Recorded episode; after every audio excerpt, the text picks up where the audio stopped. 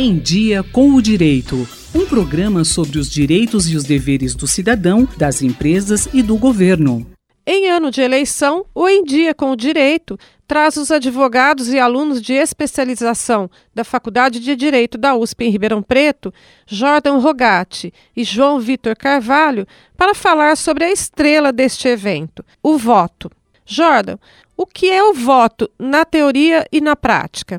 O voto é o exercício do direito de escolher nossos representantes no Poder Legislativo e nossos governantes no Poder Executivo. Isso está previsto no artigo 1 da atual Constituição da República do Brasil, assegurando que todo poder emana do povo que o exerce por meio de seus representantes eleitos ou diretamente.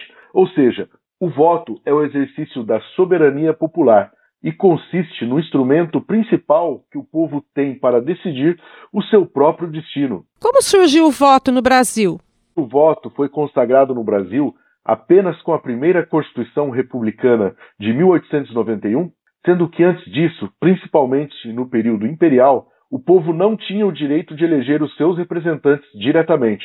O principal efeito do voto é a possibilidade de escolher os titulares dos poderes estatais, para exercerem temporariamente um mandato outorgado pelo povo. Por isso, o voto é um direito fundamental do cidadão, pois é dele que advém a legitimidade de todo e qualquer mandato eletivo, justamente porque os votos de todos os cidadãos são iguais e possuem o mesmo peso em uma eleição. O voto é uma conquista muito importante para o povo brasileiro e por isso precisa ser exercido adequadamente. João Vitor, o que é votar adequadamente? Este ano é ano de eleição a nível federal.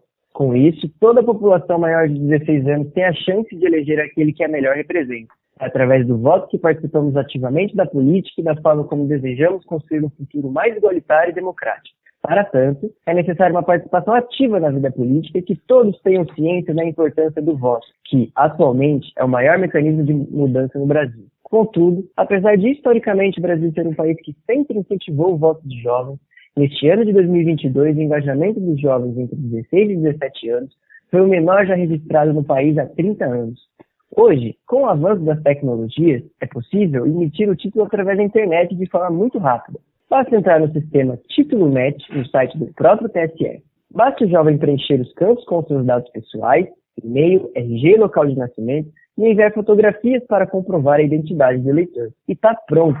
Agora é só comprar seu requerimento no próprio site do TSE e aguardar a emissão do seu título. O seu título poderá ser consultado através do aplicativo e-Título, disponível para as plataformas Android e iOS. Embora o voto para aqueles que estejam na faixa etária de 16 a 17 anos seja facultativo, a participação do jovem na vida política é de extrema importância. Jovens, levem suas pautas e preocupações aos nossos candidatos. Votem e exijam a melhoria na política institucional. O avanço do nosso país depende de vocês. Acabamos de ouvir mais uma edição do Em Dia com o Direito, que hoje trouxe um assunto de extrema importância para o brasileiro em ano de eleição: o voto.